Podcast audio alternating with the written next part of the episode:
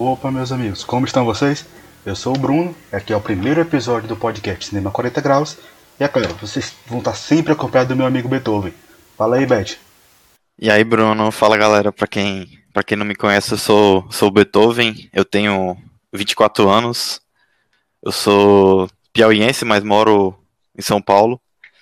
E eu particularmente tenho zero relação com cinema, ou qualquer atividade que envolva alguma habilidade artística. Mas, e, e para falar a verdade, eu sou do outro lado, né, como o pessoal costuma dizer. Eu sou de, de exatas, estou terminando o último ano de engenharia de computação. Mas, apesar disso, cinema com certeza sempre foi uma parte essencial da minha vida. E alguns uh, momentos da, da minha vida foram marcados pela, pela presença do cinema. E é por isso então que o propósito desse podcast é, é basicamente uma conversa entre amigos que gostam de, de cinema. Zero pretensão. Aqui não tem nenhum especialista em cinema, nem nada. Ninguém tem relação nenhuma com cinema aqui. É, e é basicamente isso, uma conversa entre pessoas que gostam muito do assunto e que nessa loucura que a gente está vivendo atualmente é decidiram começar a decidiram criar esse podcast. Para quem não sabe, se por acaso alguém escutar isso em algum futuro remoto, a gente criou esse podcast durante a pandemia do coronavírus. E só para só concluir, para explicar o nome, eu acho que dá para entender um pouco. É, Cinema 40 Graus tem aí uma relação com o filme do, do grandíssimo Nelson Pereira dos Santos e o 40 Graus. E também, como a gente é piauiense, 40 graus é uma, uma temperatura constante para é, pra é um gente. Dia, é um dia com sombra, né, cara? Aqui... É, 40 graus tá, tá tranquilo. É um, é um dia tranquilo. Bom, gente, é, o Beethoven se apresentou, é, também acabei não me apresentando. Meu nome é Bruno, eu tenho 25 anos, sou daqui de Teresina. Retornei para Teresina não faz muito tempo, estava fazendo faculdade. É, assim como o Beethoven, eu também não tenho uma relação direta com o cinema, não faço, não sou, não sou cineasta, não sou ator nem nada, mas o cinema é a minha paixão. Eu sou da área da saúde, sou médico, também sou músico, mas acho que se fosse para colocar uma grande paixão assim, acho que era cinema, cara. O cinema me marcou, o cinema me ajudou, e muita época que às vezes estava corrida a minha vida, que eu não tinha tanta companhia, eu tive que morar sozinho durante muito tempo, e ali tava, mas ali tava meu filme, tava algo que eu podia ter, algo que eu podia ter prazer, tinha aquele momento de ir no cinema, já quando começou o serviço de streaming eu podia assistir, e assim, desde a infância veio criando essa relação.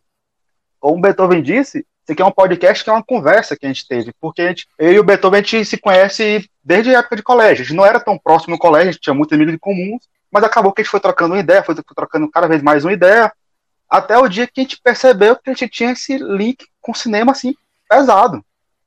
E aí, quando eu tive uma conversa com o Beethoven sobre cinema, eu falei, putz, cara, esse cara manja pra caramba. E eu fiquei querendo conversar. Cada vez que eu vi um filme, eu falei, caraca, será que o Beth já viu isso? Será que o Beth. Porque sempre vinha uma ideia massa, vinha uma cor legal. Ele sempre tinha uma sugestão, assim, era muito massa mesmo.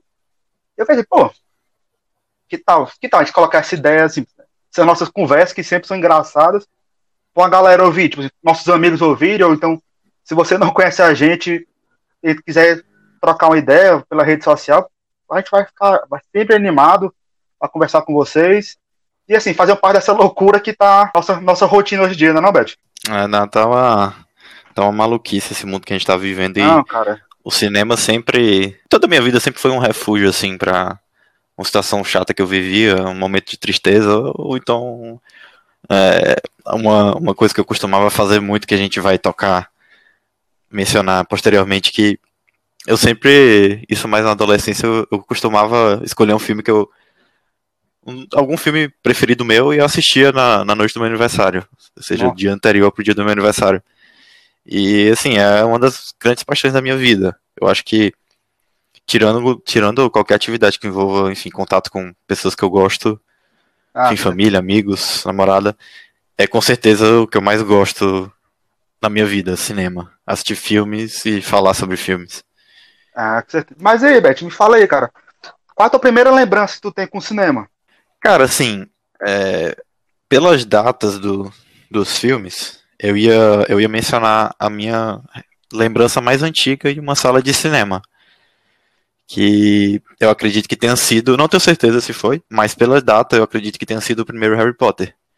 Harry Potter é a Pedra Filosofal de, Nossa, de 2001. Também tá, também tá na minha lista aqui. Não tem como não falar do Harry Potter, velho. Nossa, e assim, além de vários outros motivos que talvez a gente aborde num, num podcast futuro, é, esse é um do uma das motivações de eu ter tanto carinho por essa, por essa franquia. Eu assisti seis ou foram sete dos oito filmes no cinema, eu li, só não li o último livro. E, e assim, eu acho que, especialmente para pessoas da nossa idade de 24 para 26, 27 anos, é, é uma franquia muito especial porque basicamente o nosso crescimento acompanhou o crescimento é. do, dos protagonistas. O Harry, justamente. É, exatamente. As nossas idades eram bem próximas. E, enfim, por isso que é uma franquia tão especial assim para é como mim. se fosse a, é como se fosse a nossa franquia, como se a gente tivesse ido para Hogwarts o tempo todo. Exatamente. É uma coisa que, é, coisa que é muito bacana. Quando o Harry começou, ele molequinho, a gente, tinha, a gente era pouca coisa mais nova que ele. E, e aí, quando ele, em um cálice de fogo, começou a, a ter aquela primeira surta assim, da adolescência, se interessar por meninas, a maioria de nós já, já éramos adolescentes ou pré-adolescentes. Então a gente, a gente cresceu junto com o personagem do Daniel Radcliffe o tempo todo. Até com. É, acho que o, é, o último filme foi uma coisa muito emocionante, cara. Como se estivesse deixando uma parte da nossa vida e ir embora. Era muito, muito bacana, assim. A gente vê uma, A gente tem a oportunidade de pegar uma saga que, que é gigantesca, tanto na literatura como no cinema, e a gente crescer com ela e ter a oportunidade de ver tudo em tempo real. É muito bacana. É, e o, e o interessante em relação ao fim do, da saga de Harry Potter é que, até pela, pelas datas, meio que coincidiu também com, com o fim da nossa, nossa vida na escola. Né? Enquanto ele estava saindo da escola, acabou que a gente também estava saindo, ali pelos anos é, 2011, é 2012. Até nisso coincide. Caraca, eu nunca tinha parado pra pensar nisso, viu? Mas é verdade. É verdade. Agora, assim, é, você falou da primeira lembrança sua da sala de cinema, eu tenho uma lembrança muito antiga. Assim, quando eu era muito pequeno, muito pequeno, na época do VHS mesmo, que a gente pegava e colocava pra, gra pra, pra, gravar tudo no VHS, eu era muito viciado numa série da TV Cultura, que era o Castelo Ratimum.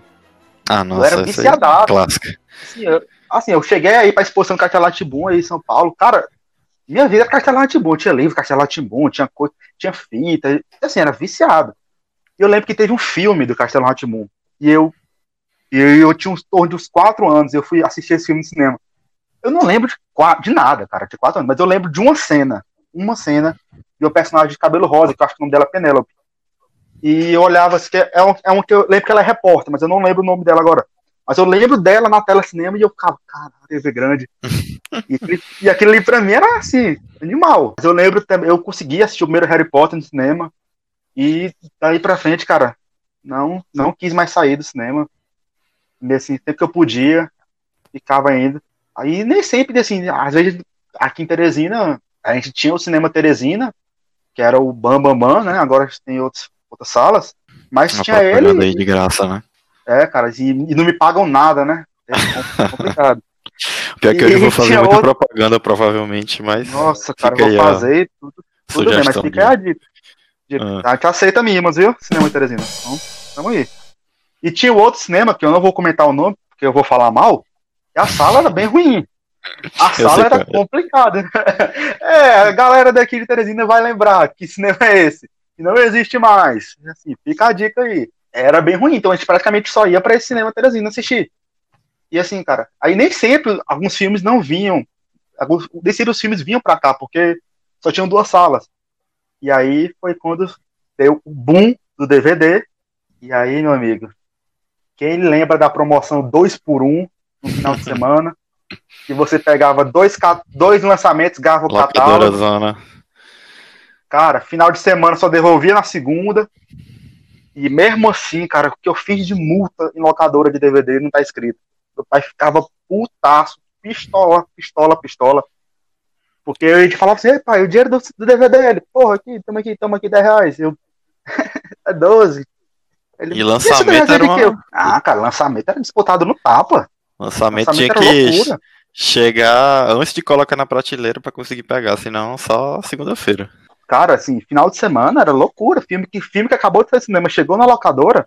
Amigão, se você conseguir uma cópia, você é privilegiado sim, porque era, era coisa de louco. Mas e aí, cara, me fala outra, outra lembrança que você tem, algo que te marcou bastante nessa época. Cara, assim, eu acho que continuando a passagem por alguns momentos marcantes aí da, do processo de, enfim, definição aí da, do meu gosto por cinema, tem algo que é bem vívido assim na minha memória que foi o momento em que eu parei de só consumir cinema, digamos assim, e passei a querer entender mais.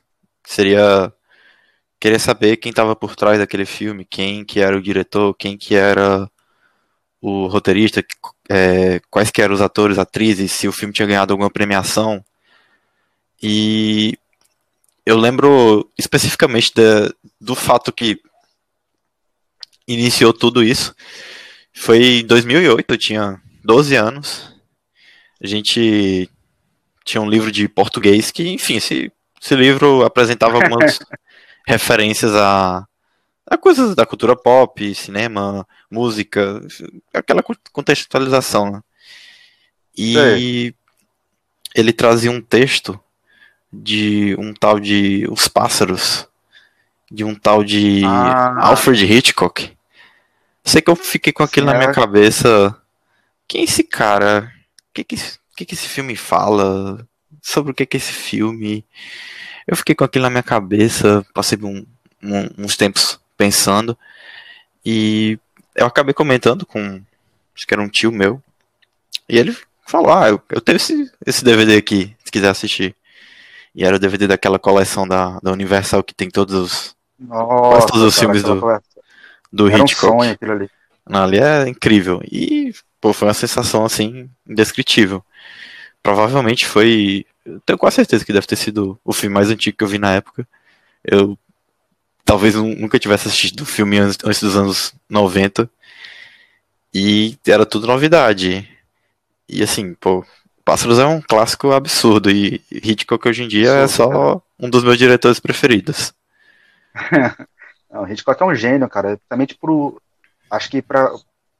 É impossível você gostar do suspense, gostar do thriller, gostar do terror e você não ter admiração pelo Hitchcock. É impossível. É. O cara, ele, ele moldou, tipo assim, olha, cara, isso aqui é assim que se faz, é assim que é bom. E quem veio, cara, assim, quem. Os cineastas mais recentes, a galera muito boa que tá vindo agora aí do gênero, bebe diretamente da fonte. É impossível. É impossível a gente falar de qualquer slasher, falar de qualquer thriller e não pensar logo em psicose, por exemplo. Foi o, foi o filme que moldou, tipo assim, a, a, o gênero. É impossível. E assim, cara, milhões de obras que eu não, não cheguei perto de ter visto todas. Mas sempre me surpreendo quando pego assim, uma obra nova de Hitchcock, assim, nova para mim, no caso, né? E vejo quão genial é o cara. E o bom é que sempre tem obra nova, né? Porque o que ele fez de filme não é normal. Deve estar na casa aí dos 40, 50 filmes. E tu, Bruno, cara, teve, é um teve algum momento assim na tua vida que tu parou e cara, pensou, não, eu, eu, tenho que conhecer mais quem é que faz isso? Cara, assim, é, a primeira, a primeira coisa que eu, a primeira vez que eu peguei e falei assim, como que fizeram isso? É uma coisa boba, mas eu assim muito novinho na época. Eu fui ver um filme, filme assim, na verdade bem mais ou menos, mas é o nome do filme é Wallace Gromit. Sim. Wallace Gromit. E ele é feito, cara, em stop motion. E assim, eu tinha aquela revista Recreio e eu li, eu dei uma olhada na revista e falava assim: ah, o filme é feito com a sequência de fotos, sei o quê. Aí eu, caracas, não é animação, o cara faz. É um bonequinho que vai mexendo. Cara, isso para mim foi surreal. Falei, como assim, cara? Como assim ele faz isso? O que é essa técnica stop motion? Eu fui querer olhar na época. A gente mal tinha internet e tal, assim, até para pesquisar era ruim. Aí eu procurava tudo que eu podia, mas quando eu vi o filme, eu, não fazia sentido na minha cabeça. Caracas. Então, tem, dá para fazer assim? Falei, cara, dá para fazer um filme dessa forma? E isso na minha cabeça, que eu devia ter uns 9, 9 anos, 10 anos, é algo surreal. É algo surreal. Essa época, a gente basicamente assistia filme de, de animação, que era o que a faixa etária deixava. e aí tava surgindo, tava surgindo assim, o Harry Potter, tava surgindo é, os primeiros filmes de herói, com o clássico Homem-Aranha 1 do. Sam Raimi. Sensacional, cara. Aquele do Sam Raimi. Sam Raimi. Fugiu o nome. Cara, aquele filme. o primeiro, assim, absurdo. O primeiro é absurdo, muito bom. Mas o segundo, meu amigo, puta que me pariu, cara. Que filme, que filme aquilo ali. Antes E dos, eu dos- tenho uma lembrança. antes dos últimos marcos aí da Marvel com Vingadores e. Eu acho que antes também de Cavaleiro das Trevas, provavelmente era até aquele ponto o melhor filme de herói. Ah, ah, tranquilamente, cara. Aquele, aquele Octopus bem construído é uma história que não era só boba, não era assim, não era boba falar assim, ah, então aquele herói. Não, aquilo ali tinha um roteiro bem feito, é, a motivação do, do vilão era boa. O Homem-Aranha, ele tava ali realmente como um defensor, é, bem atuado, história redondinha. Cara, aquilo aí era sensacional. E foi, me marca muito, porque o primeiro Homem-Aranha eu consegui assistir no cinema. Óbvio, eu fui acompanhado, era ele tem uns seis anos, acredito. Mas o segundo, cara, eu fui assistir só. Eu com nove anos, eu lembro, deu com a minha camisa do, do Homem-Aranha, meu chinelo do Homem-Aranha, e eu ainda assisti o filme, cara. Eu na fila lá com a minha pipoca. Eu animadaço. Meus pais também me- soltavam lá e assistiam o filme, e depois voltavam. E não tinha celular na época, não, cara. Assim, era na confiança mesmo. Ó, você vai lá assistir o filme, o filme acaba às seis e meia. 6 e 35, 6 e 40 você esteja na porta que eu vou lhe buscar. E assim funcionava. E pra mim eu tava fazendo o acordo da minha vida, porque se eu vacilasse uma vez, poxa, não vou poder ir no cinema tão cedo, porque meus pais eram ocupados, eu não nem sempre podia ir. Não tinha alguém pra ir comigo. Meu irmão trabalhava, minha irmã, é, nessa época já querendo estudar pra vestibular, eu sou bem mais novo que eles. Então a minha chance que eu tinha era aquela coisa, olha, preciso mostrar que, que eu sou responsável pra poder ir sozinho. E aí, cara, assim, eu lembro demais da. Eu não lembro tanto da, da tela, assim, do, deu dentro da sala de cinema, mas eu lembro da sensação de estar na fila pra entrar pra assistir Homem-Aranha 2. Aquilo ali, pra mim, marcante, absurdo. Eu lembro. Mas eu. Eu lembro acho- mais do, do terceiro, que eu passei umas 5 horas na fila e o filme foi sem comentário. né? nossa, cara, fala de fila. Toda vez que eu lembro de fila, lembro que eu fui assistir aquela bomba do Superman com o Brandon Wolf, Nossa, acho velho. de 2005. 2006, 2006. Cara, eu passei. Cara, eu passei umas duas horas na fila, três horas na fila. E eu animadaço, porque era o primeiro filme do Superman que eu ia poder ver, assim, no cinema, porque os outros muito antigos eu vi em casa. E eu falava, caraca, isso vai ser muito legal. Cara, e assim, o Bruno, de 11 anos, aquilo ali já era ruim. Eu pude assistir, Avalia pro de hoje. ainda. Avalia, tipo assim, o Bruno de 11 anos, quando acabou, assim, eu calado, eu... Aí meu primo, e aí, cara, gostou? Eu falei, não, ruim, o filme é ruim. Cara, então. Mas eu acho que, assim, que o grande uau, assim, que eu, que eu peguei, assim, eu já mais é, adolescente e tal, o filme que, me, que eu falei, nossa, acho que eu vou querer assistir o filme, na minha, assim, na minha cabeça de pré-adolescente, filme mais adultos, eu acho que foi o Efeito Borboleta, cara, 2004. Eu acho que foi, assim, um filme que hoje em dia eu acho bem meia boca, É, bem minha boca, pra falar a verdade. bem, bem meia boca, mas acho que foi o único filme razoável que o Ashton Kutcher fez, cara, na vida dele. A única coisa razoável que ele fez depois de casar com a Mila Kunis Nossa, agora Mas- tu falou, parou pra falar. é, É verdade. foi assim, é, esse aí foi o auge da vida dele, mas, cara, mas na época, olha o que esse cara tá fazendo e, e tocava Oasis no fim. Stop crying out. E eu, Clássico. e eu, caraca, meu irmão tá tocando Oasis, eu impressionado. É, mas assim, foi bom porque abriu as portas pra muita coisa, né? Mas assim, um filmezinho bem meia boca, mas que me marcou bastante. Então, Eu tenho um carinho grande, cara, por esse filme. Mas assim, ter carinho e ser bom é, é diferente. Tem, uma, tem aquele, aquela classificação de Guilty Pleasure, né? Famosa.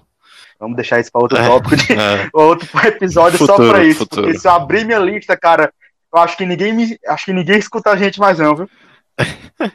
Cara, então, continuando, eu ia comentar assim de outro momento marcante na, na minha vida que eu levo esse momento como o definidor da minha da minha formação de como cinéfilo, que aí outra propaganda também. E também em 2008, que foi uma coleção que a Veja lan- lançou, que era a Cinemateca. E cara, eu lembro que meu- na época o, o meu pai fazia assinatura da Veja e eu às vezes pegava, dava uma folheada, me interessava, apesar de novo, eu me interessava por notícias do mundo. E eu via a propaganda de dessa coleção, é, clássicos que eu só tinha ouvido falar. Eu sei que depois de insistir muito, meu pai concordou e, e a gente assinou. E, cara, falar aqui só uma amostra do, dos filmes que, que viu nessa coleção. Primeiro que uma tríade aí sensacional do terror com Silêncio dos Inocentes, O Exorcista e o Alien do, do Ridley Scott, que inclusive... Do, do Ridley Scott. Que inclusive eu demorei um pouquinho para assistir por, por motivos que a gente ainda vai comentar. Que eu tenho uma relação curiosa com terror que eu sempre tive muito medo de assistir esses filmes, então era uma, um processo muito gradual para conseguir assistir. Mas, é, continuando, tinha o primeiro Matrix também, que eu já, já conhecia, mas foi, foi muito foda assistir pela primeira vez. Tinha Apocalipse Now, que eu conheci Coppola. Tinha Nossa. Kurosawa. Eu confesso que na época era o Kagemusha o filme que tinha. Na época eu não curti tanto, mas ah, depois de, enfim, de conhecer melhor a obra do Kurosawa, filmaço. Tinha dois filmes da dupla Robert Redford e Paul Newman, Golpe de Mestre, Butch Cassidy. Tinha um Sonho de Liberdade, Fargo, onde eu conheci filmaço, os irmãos Coen, Monty Python, mais filme do Hitchcock, tinha um filme do Billy Wilder, Scorsese, enfim, a lista interminável. E um fato curioso em relação a essa coleção, ela foi então de 2008 2009, e eu lembro que em 2018 eu fiquei parando assim para refletir, porque enfim, foi, foi algo muito marcante para mim essa ter assistido essa coleção. Eram 50 filmes. E assim, era 2008 e 2009 foram anos marcantes nesse sentido para mim, porque foi quando eu tive contato com esses clássicos. E no ano de 2018, como eu fazia 10 anos, eu fiquei refletindo sobre como tinha sido importante para mim. E o que foi que eu decidi fazer? Eu mandei uma mensagem para Isabela Boscov, que é a crítica da, da Veja, e que tinha participado da, do processo de montagem dessa coleção. Seleção? Isso. Ah. E aí eu mandei, mandei uma mensagem totalmente despretensiosa para ela, comentando que ah, foi muito importante para mim, eu assisti bem, bem novinho e cinema virou uma das paixões da minha vida, etc. Só uma mensagem bestinha e o mais legal de tudo é que ela respondeu. Foi, foi bem bacana. Pô, cara, que maneira, velho. Acho que é um respeito muito grande com o seu público. Não, ela foi bem, foi bem atenciosa, foi, foi bem massa. E só para terminar é, esse tópico dessa coleção, outro filme também que, que eu, eu assisti nessa, nesse período foi Pulp Fiction, ou seja, porta de, entrada aí para o Tarantino. E uma história interessante Tarantino. é que eu assisti Pulp Fiction então por volta de 2008, 2009. Em 2009, um, um dia aleatório, tava com os meus amigos no, no shopping, aí, ah, vamos, vamos assistir um filme, vamos pro cinema. Aí eles escolheram um tal de Bastardos Inglórios, só que, enfim, eu não sabia do que, que se tratava, fazia a mínima ideia de quem que tava nesse filme, foi só mesmo lá pela, pela onda da galera. E quando eu comecei a assistir o filme, eu fiquei com uma sensação meio esquisita de como se eu já tivesse. Se eu tivesse assistido algo parecido com, enfim, estilo, é, com algumas características assim que para mim ainda era muito, ainda era algo muito inconsciente, mas que dava uma sensação assim de, pô, eu acho que eu já senti isso em algum outro lugar. E quando terminou o filme que eu vi Quentin Tarantino lá no final, eu pensei, cara, nossa, velho, o mesmo diretor de Pulp Fiction. Foi assim, foi a primeira vez que eu tive a sensação, um clique, né? que caraca, eu acho que eu entendi essa porra. Eu acho que entendi o que, que esse maluco fez. Cara, Tarantino ele tem esse estilo dele assim que é muito é muito próprio. E quando você para para realmente para admirar a obra dele, para você se você entende, se você acompanha mesmo, você dá aquele estalo. Mas aí, cara, assim, tu, tu, falou uma, tu falou uma coisa que ficou na minha cabeça aqui. E que história é essa aí? Que demorava pra assistir alguns filmes e. e que, como é que é isso? Cara, assim, eu sempre fui. Sempre tive muito medo de coisas bestas. Por medo de espírito, assombração.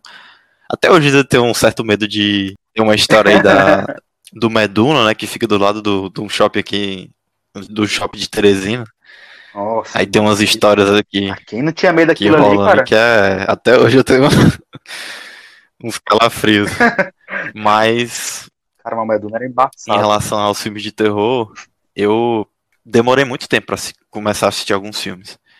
Nessa época, isso com 12, 13 anos, eu lembro que eu assisti, enfim, Exorcista, Silêncio dos Inocentes, mas era morrendo de medo. E com o decorrer do tempo eu tentava assistir cada vez mais, só que sempre com um limite. Eu não eu não consegui adentrar direto no mundo do terror já nessa época. Acho que foi mais algo bem recente. Ou seja, sou um admirador do, do terror, mas mais recente. Foi lá mais pros de uns 21, 22 anos pra cá. Que aí abriu a porteira e comecei a assistir de tudo mesmo. Cara, o terror é, o terror é isso mesmo. Depois que a gente que você entra, que a gente é abraçado, cara, pelo gênero, é difícil aí, cara. Difícil de verdade. Mas aí tá uma coisa que a gente tem em comum, viu? Porque é, hoje em dia, pra, pra quem não me conhece, meu gênero preferido, cara, disparado, é terror. Eu amo terror, amo suspense. Tenho uma coleção de Funko só de, de filme de terror. Adoro ler livro de terror. Sempre que posso, tô vendo alguma coisa. Por mais que o filme seja ruim, eu quero lá ver. E, mas não foi sempre assim. Eu era um cagão, cara. Extremo. Todo mundo. Eu era um cagão assim, pesado, mas eu era mais que qualquer pessoa. Eu, cara, eu tinha medo da minha própria sombra. E eu lembro que meus primos, eles, eles já eram, já, da minha idade, já assistiam os filmes. E, cara, eu tinha medo do boneco Chuck. Cara. eu, eu também tinha. Medo, tinha um medo assim. Medo demais. Passando no SBT, eu, eu morrendo de medo do Chuck. Nossa, mano. Eu tinha um medo irracional do Chuck. E aí chegou uma época assim que eu falei, poxa, eu vou tentar assistir. Aí não conseguia. É, tentava ver o que passava, não assistia, tinha pesadelo. Até que chegou um ponto que acho que aquela velha ditado, água mole, pedra dura, tanto parte até que fura. E que foi, fui começando a assistir, e fui começando a gostar, e aí me interessava pelos, pelas figuras absurdas que tinha no terror, o Fred Krueger, o Jason Voorhees, o Michael Myers, e, e, fui, e fui sendo abraçado, e quando eu fui ver, cara, já já estava completamente apaixonado pelo terror, completamente apaixonado chegou um ponto que assim que eu praticamente só assistia filme de terror. Hoje em dia já sou bem mais eclético, assisto muita coisa. Mas por mais que seja engraçado isso de, do terror, a minha obra preferida não é um filme de terror. Parece o Stephen é. King, que uh, grande escritor de, de contos de enfim, de livros de, de terror, mas os filmes mais aclamadas. Pensando bem, tem o Iluminado, né? Que é bem aclamado, mas eu tava levando em consideração o é. Sonho de Liberdade e Green Mile. Como é a tradução? A Espera de um Milagre. Mas o meu filme preferido, cara, não é de terror, mas que eu tenha. Cara, eu adoro, tipo assim, adoro, adoro aquele cinema slasher dos anos 80. É, tem uma, uma. A cara, assim, Silêncios Inocentes, eu acho algo genial, é completamente fora da curva. Vamos lá, que é o melhor filme, é um de filme suspense é, da história, será? É escrito. Vamos levar aí pra. Cara, na hora. Levar... Dá pra fazer um, um episódio já... inteiro só Silêncios Inocentes. Já, cara, mas assim, mas não tem nem graça. Eu bato o martelo e já digo que é o melhor. Não tem nem como, cara. Aquilo ali. É...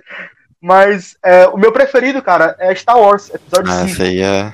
Império contra-ataca. É o que eu mais gosto também. Esse aqui não dá, cara. Esse aqui não dá não tem como tirar, não tem como tirar mais de mim. Eu tenho tatuagem de Star Wars no corpo já, meu, tenho Darth Vader no braço, Horda Jedi no braço.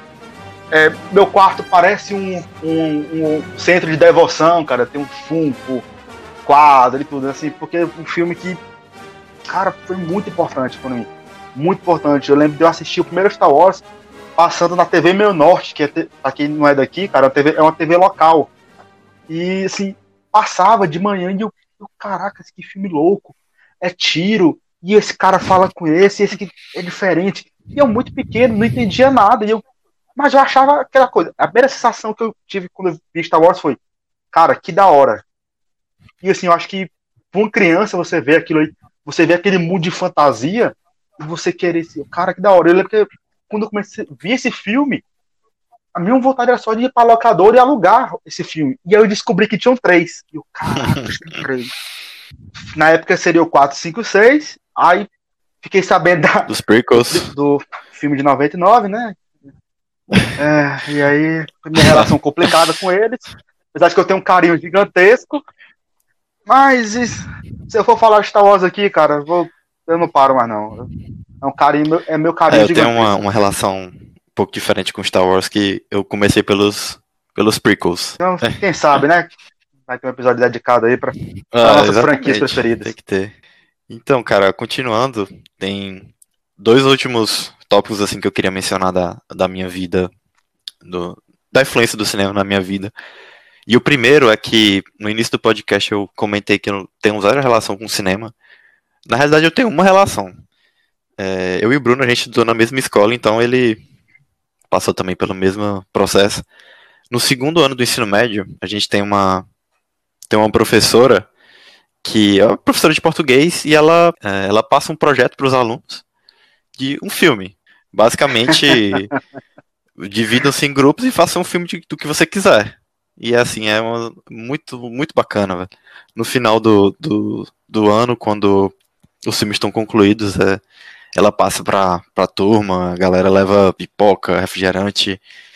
E quando o meu grupo fez o filme, normalmente os filmes dessa matéria eram desse projeto.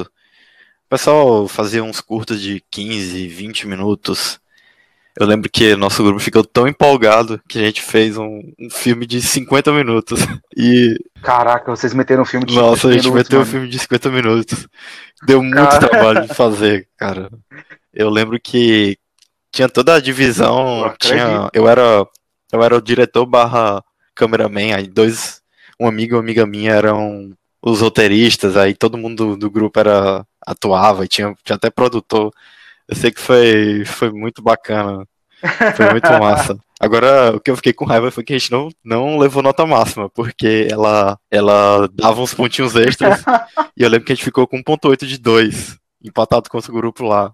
Só que eu fiquei, pô, velho, a gente fez um filme de Pô. 50 minutos. E era, e era bem ao estilo filme de histórias cruzadas, tipo Crash, Pulp Fiction. Passava na, se passava na escola e era a história de quatro pessoas. E, enfim, as perspectivas dela em relação ao futuro. É, carreira, o que, que ia fazer no vestibular. E era Nossa. basicamente o que a gente tava vivendo na época, né? E assim, foi, foi muito massa, muito bacana. É, Infelizmente eu não pude participar da época do meu, porque eu saí dessa, dessa escola um ano antes do segundo ano, porque eu tinha ficado doente e tal, e acabei perdendo o ano nessa época. Mas, cara, mas eu, eu lembro que todos meus amigos fazendo esse filme, eu, caracas, que massa, cara, que massa. E assim, tem várias histórias icônicas, velho, desses filmes. É, sempre rendi muita coisa. Desde filme que a galera. Desde filme que a galera se empolgou e fazia coisas que não devia fazer, pegou um zero de cara, como gente que praticamente queria enviar o filme pro Oscar. Cara, assim, é uma experiência que eu acho que todo mundo deveria passar uma vez. Pra ter, pra, pra ter esse Não, contato. foi, foi bem bacana. E a segunda história também dessa época, que foi basicamente durante a, o meu vestibular. Eu, eu tô no último ano de engenharia da computação e eu estudo no ITA. E assim, o vestibular do ITA, ele é a parte, ele é um vestibular próprio. E basicamente são É. cobradas matérias de exatas, matemática, física, química e português, inglês e redação. E são quatro dias de prova. No primeiro dia é física. E, cara, foi uma destruição total esse primeiro dia. Foi a prova mais difícil de física do vestibular do ITA, talvez da história. E foi, assim, desmo- totalmente desmotivante. Isso no primeiro dia. No segundo dia, era a prova de português, inglês e a redação. Aí eu lembro que eu fui pro segundo dia, assim, totalmente cabisbaixo, pensando, pô, velho, não vai dar certo, não vai dar certo. Quando eu abri a prova, peguei a prova, abri a prova e vi o tema da redação. Qual que era o tema da redação? Cinema. Qual- quais que eram Ah, Quais cara, que eram os textos casa. de apoio? Era basicamente duas frases do Fellini, duas frases do Orson Welles, uma frase do Chaplin. Pô, velho, tá. Parece que foi feito pra mim isso aqui, cara. Não, não acredito. tá, tava em Nossa, casa, né, foi mano? assim, foi a esperança que deu. E no final, felizmente, deu tudo certo. Assim, foi, foi muito marcante. Eu lembro que, inclusive, eu mandei. Eu tirei uma foto dessa, desse tema de redação e mandei para aquela página 365 filmes do, do Facebook, que na época era, era até pequena. Eu Sim. deve ter meio milhão. Aí eles postaram lá, botaram meu nome, foi, foi bem massa. Que massa. Não sabia dessa Não, isso aí foi. Tá vendo? Descobrindo coisa nova. Tinha alguém, tinha alguém dizendo ali que era pra, era pra dar certo, porque não, não tem outro, outro motivo. É, bacana, de verdade. E tu tem mais alguma.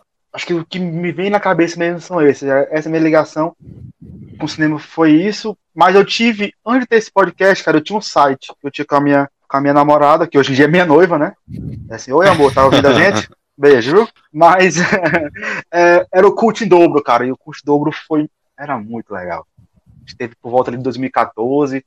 E a gente escrevia resenha de filme, mas não eram só sobre cinema, era sobre cultura pop no geral. Então a gente falava, resenhava filme, a gente resenhava show, a gente tinha entrevista com bandas, com artistas. Cara, era muito legal. A gente chegava a resenhar jogos de videogame. E assim, foi bem divertido. Foi uma época assim, que me fez, me fez eu abrir minha mente para assistir coisa nova, ouvir coisa nova. É, conheci gente muito bacana. Tive a oportunidade de falar com a, com a galera que talvez eu não fosse ter. E acho que daí, cara, pra frente não diminuiu me paixão por cinema, mas experiência assim que eu tive é, de trabalhar com cinema, acho que foi resumido isso. Foi essa época com Pô, bacana, Bruno. Mesmo. E cara, assim, já passando para para a segunda parte do nosso podcast, vamos dar uma passada aí por os nossos gêneros preferidos, diretores que a gente gosta, tua atriz. Já falou que terror é teu gênero preferido. E quais são teus filmes preferidos do terror? Cara, é, acho que é impossível não falar de Silêncio Inocentes. Silêncio Inocentes, assim, mesmo sendo um filme que é primordialmente aquele thriller de suspense da hora, é impossível não falar de Silêncio Inocentes. Eu acho que é uma obra que define, define mesmo o gênero. É, a atuação do Anthony Hopkins, cara, não tem outra palavra para definir que não seja genial. Acho que o filme, assim, do, acho que é a atuação perfeita. É para, como eu falei, eu sou médico, eu quero, tô estudando para ser psiquiatra.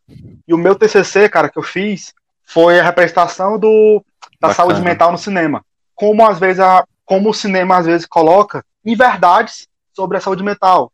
E aí eu falei, deu exemplo, por exemplo, de Eu e Eu Mesmo Irene, com aquele, uhum. com aquele filme do Jim Carrey, que ele fala do transtorno de personalidade, que ele tem um transtorno de personalidade dele, e ele praticamente controlava, e era uma coisa assim que não funciona daquele jeito.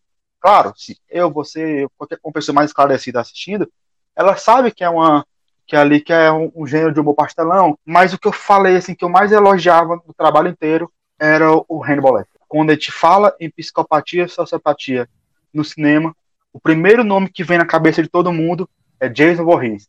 E Jason Voorhees não tem nada a ver com isso. Jason Voorhees é a representação de um monstro fictício, ele é um zumbi, cara. Apesar de que no começo ele era é, um ser humano e tal, mas ele é uma, ele é uma criatura mística, praticamente.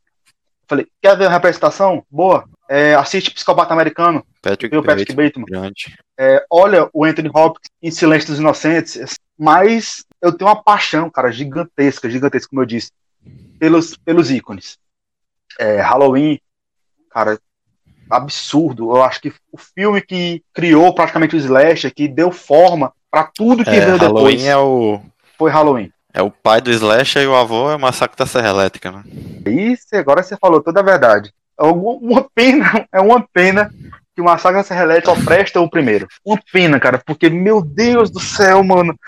Como tem sequência ruim, cara, Massacre da Serra Elétrica. Ah, mas só o primeiro já vale. Eu acho que é no 4, cara. É, eu acho que no 4, que é o que tem o Matthew McConaughey. cara, que filme deprimente. Meu Deus, cara. É uma tortura, é uma tortura. Mas o primeiro não. O primeiro é uma obra. É, cara, eu acho que.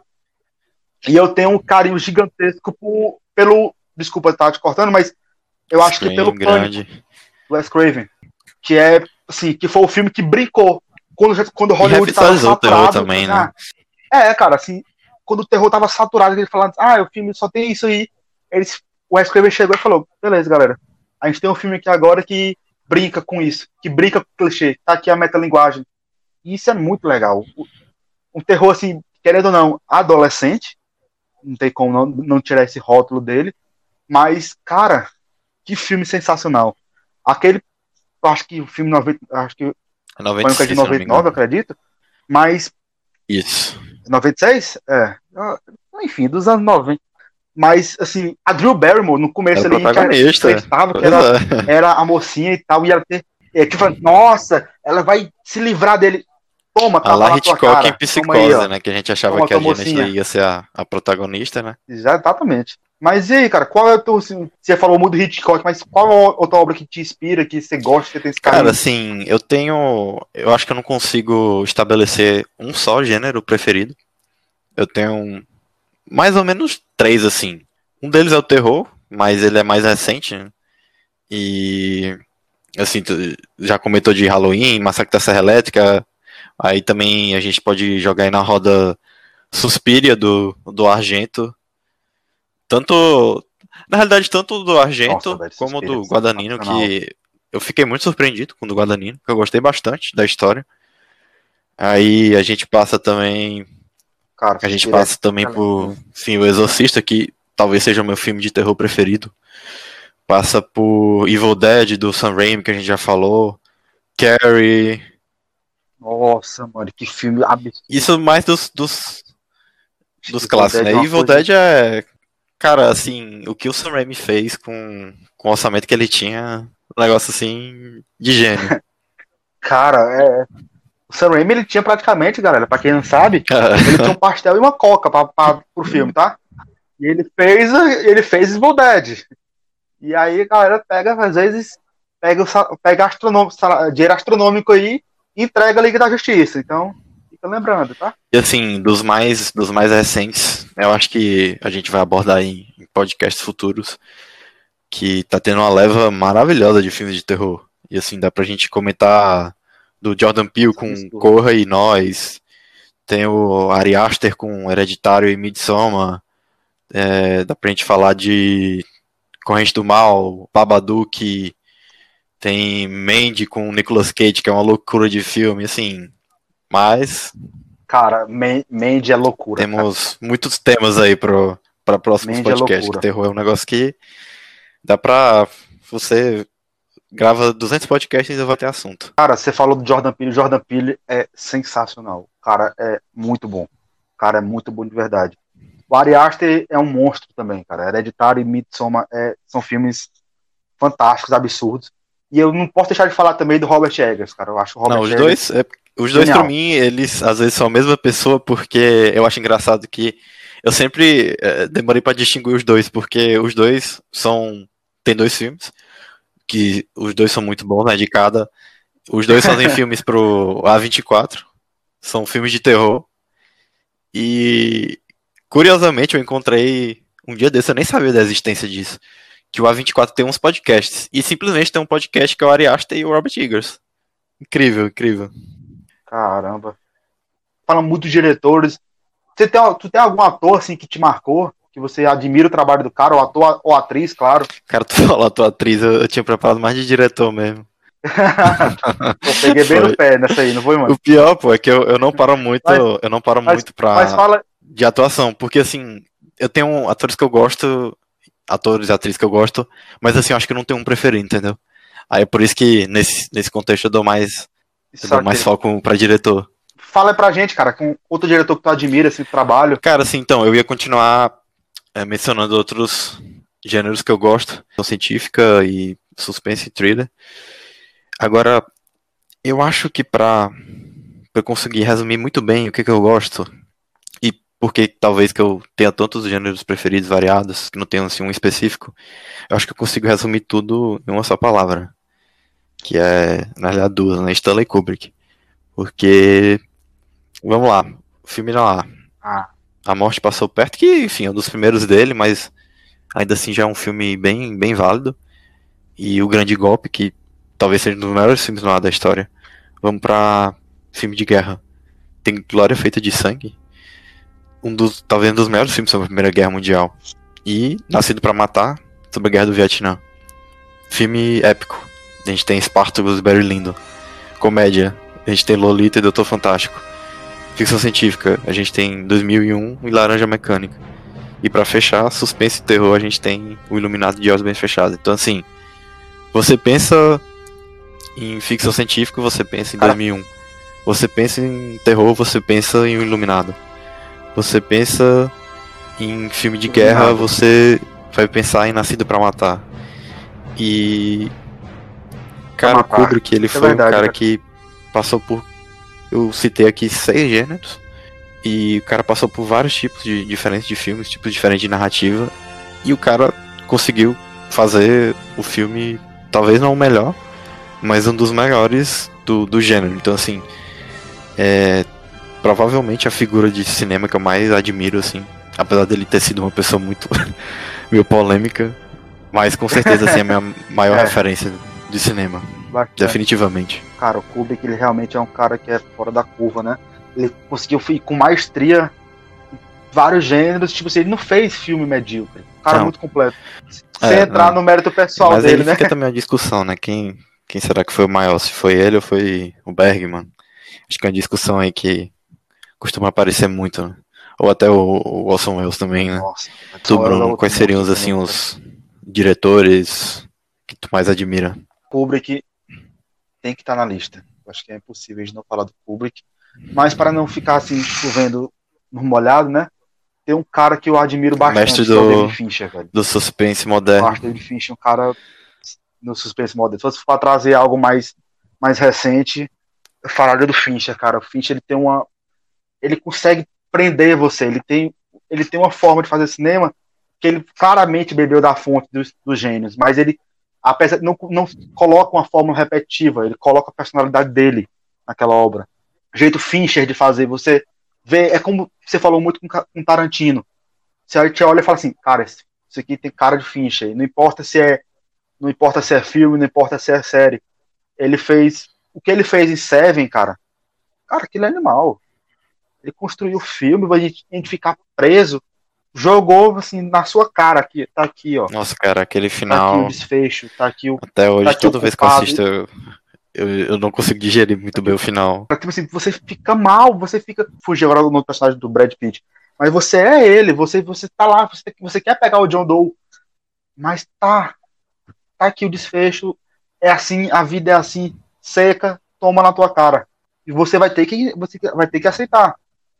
Beleza, ele vai e dirige Fight Club, que é um filme também sensacional. O Clube da Luta é sensacional. O cara me veio com o Zodíaco. Fez o Garoto Exemplar, cara, que dos recentes é um. Rede social aí, que talvez seja é um dos melhores da década. Rede, Rede Social, cara, é um filme que é muito menosprezado. Muito menosprezado. A, a gente não lembra tanto dele. Principalmente o pessoal, o pessoal que, que não manja tanto, então que assistiu o filme por ser o filme do Facebook, como, como foi chamado. Mas, cara, é um filmaço. Foi totalmente é um esnobado no Oscar, né? Que é o negócio de. Lembro, lembro nem o nome do filme que ganhou, do, do Colin Firth. Nossa. Discurso do Rei. Nossa, foi o discurso do rei. Eu não cara, digo lixo. lixo. Eu não digo lixo, Meu mas Deus, totalmente esquecível. Cara, eu odiei. Nossa, como eu odeio o discurso do rei, cara. Porque se você lembra, ele tava concorrendo, cara, com a rede social ele estava correndo com Cisne Negro, se eu não me engano. Tava concorrendo com The Fighter, que é o do Christian Bale. A origem. Ele concorreu com a Origem, mano. Com Toy Story 3. Caracas, mesmo qualquer, qualquer um, de filme fato, desse era melhor. Um. Era melhor. Se quisesse dar pra outro, beleza, dá pra Toy Story 3, mano, que é, que é legal. Que é... Mas, pô, discurso do rei, mano, discurso do rei é completamente. É. Tu assiste, tu assiste ali, beleza, valeu, acabou o filme. Né? Pessoal, acabou que o episódio ficou muito extenso e a gente acabou dividindo ele em duas partes, mas a segunda já está aí disponível na plataforma que você estiver ouvindo. Forte abraço.